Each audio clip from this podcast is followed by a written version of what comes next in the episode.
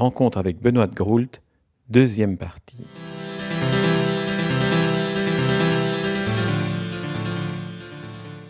Votre livre est un, livre sur l'écriture et la littérature, notamment dans la vie que vous avez partagée avec votre troisième mari, Paul Guimard, l'écrivain Paul Guimard. Vous dites le cadeau magnifique qu'il vous a fait.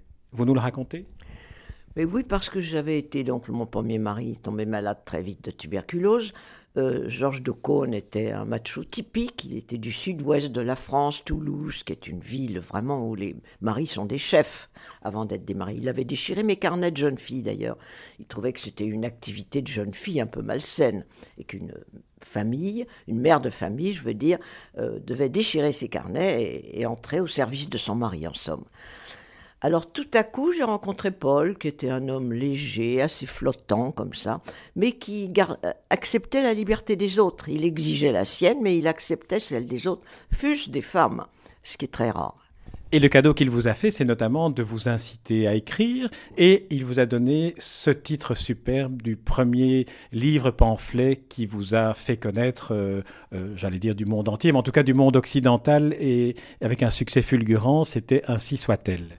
Oui, il m'a dit un jour, euh, il écrivait des romans aussi, j'avais écrit des romans avec ma sœur, moi, et il m'a dit un jour, j'ai un titre pour mon prochain roman, c'est Ainsi soit-elle.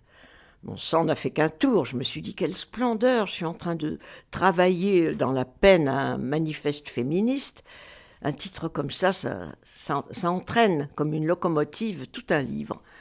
Alors je lui ai dit que ça me semblait tout à fait indiqué pour ce que j'écrivais moi. Il a hésité quelques secondes à peine. Il m'a dit, eh bien, je te le donne. Parce qu'il était comme ça, euh, voilà. Et puis c'est vrai que le titre était adapté exactement à un livre féministe, beaucoup plus qu'un roman. Mais enfin, n'empêche, je ne sais pas si j'aurais offert un titre pareil si je l'avais trouvé.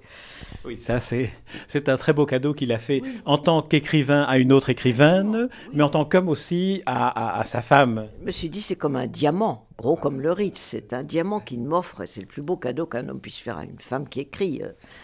Alors dans le, dans le féminisme, il y a aussi euh, une prise de position politique que, que vous développez dans, dans, votre livre, qui est celle de, de, la parité. Pour vous, la parité est quelque chose d'indispensable pour qu'il y ait une reconnaissance de, de l'égalité entre femmes et hommes au niveau de la politique. Et il faut que les femmes participent à la marche de leur pays. Maintenant qu'elles ont le droit de vote, qu'elles lisent les mêmes journaux, euh, c'est intolérable qu'elles soient 18%. La France est l'avant-dernier pays d'Europe pour la représentation parlementaire. Je lorgne vers les pays du Nord, la Suède, la Norvège, qui depuis des années ont autant d'hommes que de femmes. Mais il suffit pas de faire une loi. Nous avons une loi sur la parité, mais elle peut être tournée, les partis politiques aiment mieux payer des amendes et ne pas présenter de femmes sur leur liste. Parce qu'une femme qui s'assied sur un fauteuil parlementaire, c'est un homme qui doit le quitter. C'est dur de quitter le pouvoir, on les comprend. Vous expliquez aussi en quoi est-ce qu'une femme euh, gérerait mieux l'activité politique qu'un homme? Mais la question n'est pas là, elle gère pas mieux. Mais si ça l'intéresse, si ça la passionne, elle a le droit de se mettre aux affaires publiques, voilà. Mais ce serait pas mieux. Euh, bien sûr que non, je crois à l'égalité, pas la supériorité des femmes. Alors vous avez aussi une belle, une belle nuance que vous apportez et qui finalement éclaire beaucoup de choses, c'est la nuance qui existe entre différence et diversité. Oui, parce que insister sur la différence. Je crois que quelquefois on peut être plus différent d'une autre femme que d'un homme, parfois, qui a les mêmes idées que vous. Euh, on, on, devrait avoir droit à la diversité. Cette réponse, quand vous faites toujours, on a droit à la différence. Euh, évidemment, ça va de soi, on est différent d'une différente couleur. Mais c'est la diversité de chaque être humain qui est précieuse. Et vous dites aussi d'ailleurs que la diversité est celle qui permet l'égalité davantage que la différence. Oui, parce que la différence, les droits différents, il y en a toujours plus, plus sérieux que d'autres, plus valables que d'autres. Alors il faut une, loi comme les quotas pour obliger, c'est ce qu'ils ont fait en Suède d'ailleurs, pour que pendant deux ou trois ans, on soit obligé, sans qu'il y ait d'amende à payer ni rien, l'obligation totale de présenter des femmes.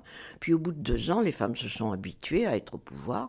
Il y a même au Parlement suédois une crèche pour que les femmes puissent assister aux séances de nuit sans être obligées de rentrer parce qu'il y a un bébé qui crie à la maison. Euh, ça entraîne toute une série de mesures en faveur de l'égalité des femmes réelles. Vous parlez notamment de la création d'un magazine et dont le, destin assez éphémère finalement était aussi à l'image de, l'époque. C'était F Magazine. C'était pour la première fois un magazine féminin qui n'était pas un magazine comme Cosmopolitan ou les magazines féminins tels qu'on les connaît. Il était aussi beau, aussi bien imprimé, mais il était fait uniquement par des femmes, photographes, grands reporters, euh, tout était fait par les femmes. Et il traitait des problèmes qui concernent les femmes, la politique bien sûr, mais aussi l'âge, pourquoi il n'y avait pas de rôle pour les femmes de plus de 60 ans, pourquoi elles disparaissaient de nos écrans au cinéma? Et Jean-Louis Servan-Schreiber, c'était à la mode, c'était après 68. Je venais d'écrire Ainsi soit-elle et j'étais une féministe sortable. Je ne disais pas de gros mots, j'avais pas de jean troué. Alors on a démarré très fort. Il a tout de même duré deux ans et demi ce journal, c'était beaucoup. Et il marchait très très bien. On avait des abonnés pour deux ans. Les femmes voyaient enfin parler de leurs problèmes.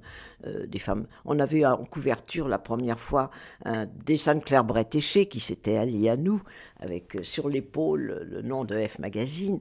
C'était un journal de qualité, pas un petit journal de patronage comme son temps de revues féministes. Et alors ce journal, ce magazine a eu une, vie relativement éphémère. Pour quelle raison? Eh bien, parce qu'au début, grâce à Jean-Louis Servan-Schreiber et à cette puissante famille, on a eu des budgets publicitaires qui permettaient de payer correctement toutes les femmes qui n'étaient pas des bénévoles. Ce n'était pas un journal de bonnes sœurs, pour une fois, un vrai journal. Et puis, au bout d'un an et demi, le féminisme, bon, on avait donné, c'était fini. Il a trouvé que c'était passé de mode. Et toutes les maisons de publicité ont dit on va supprimer le budget euh, des produits pour la chevelure parce que les féministes ne lavent jamais les cheveux caricature des féministes. On va supprimer les cuisines et les fourneaux parce que les féministes savent pas faire la cuisine.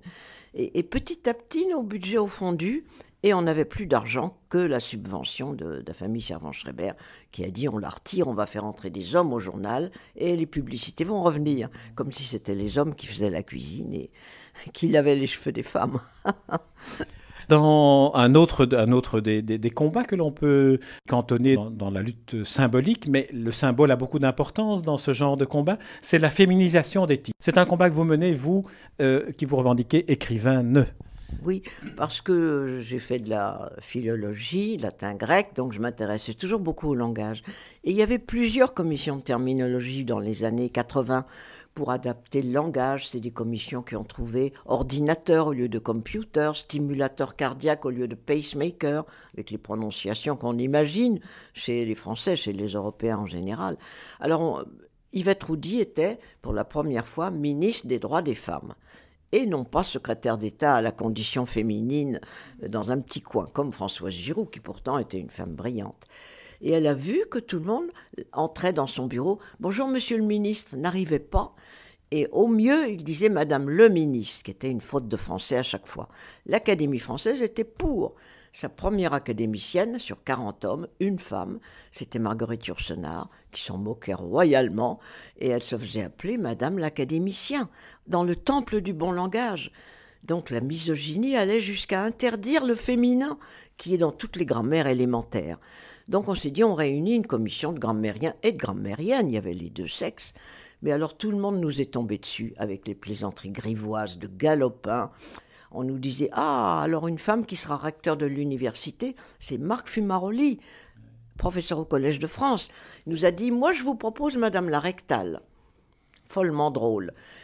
On dirait que les hommes retombent en enfance, que c'est la cour de récré, et sont des galopins qui vous soulèvent les jupes et qui disent des horreurs liées à pipi caca, toujours, des plaisanteries de mômes. Alors notre commission était ridicule, on était des précieuses ridicules, bien entendu, des femmes savantes, c'est-à-dire qui n'avaient pas le droit de l'être et qui étaient très prétentieuses. Alors euh, ça a mis beaucoup de temps au départ, parce que tous les journaux, Le Monde, les meilleurs journaux, les plus sérieux, nous ont brocardés. On a eu les grammairiens, parce que c'est une évidence qu'il faut dire la directrice et non pas Madame le directeur, c'est une monstruosité. Eh bien, au bout de 15 ans, 20 ans, on n'y est toujours pas tout à fait arrivé. C'est mieux, il y a un progrès. Mais enfin, il y a des femmes elles-mêmes qui récusent le titre. Ça n'a aucune importance. Même Simone Veil trouvait que qu'elle devait être Madame le Président du Parlement européen. Vous dites que si elle avait, elle, qui était une figure quand même extrêmement emblématique, avait proclamé qu'elle était Madame la Présidente, ça aurait fait avancer les choses beaucoup plus rapidement. Ça aurait fait avancer les choses. Et si Edith Cresson avait dit « Je suis la Première ministre », mais bon, elle était déjà tellement massacrée sur tous les plans qu'elle s'est dit si en plus j'entreprends un combat sur la langue, alors elle a filé doux et on a perdu dix ans. Ce qui est étonnant, c'est combien de grands intellectuels, vous citiez Marc Fumaroli, étaient dans ces attitudes qui étaient des attitudes dégradantes même pour leur niveau intellectuel. Exactement, c'était grammaticalement indéfendable et humainement indéfendable, parce que c'est les titres de prestige qui sont interdits aux femmes. On est la directrice d'école maternelle, mais dès qu'on est euh, au centre de recherche scientifique, il faut s'appeler Madame le directeur.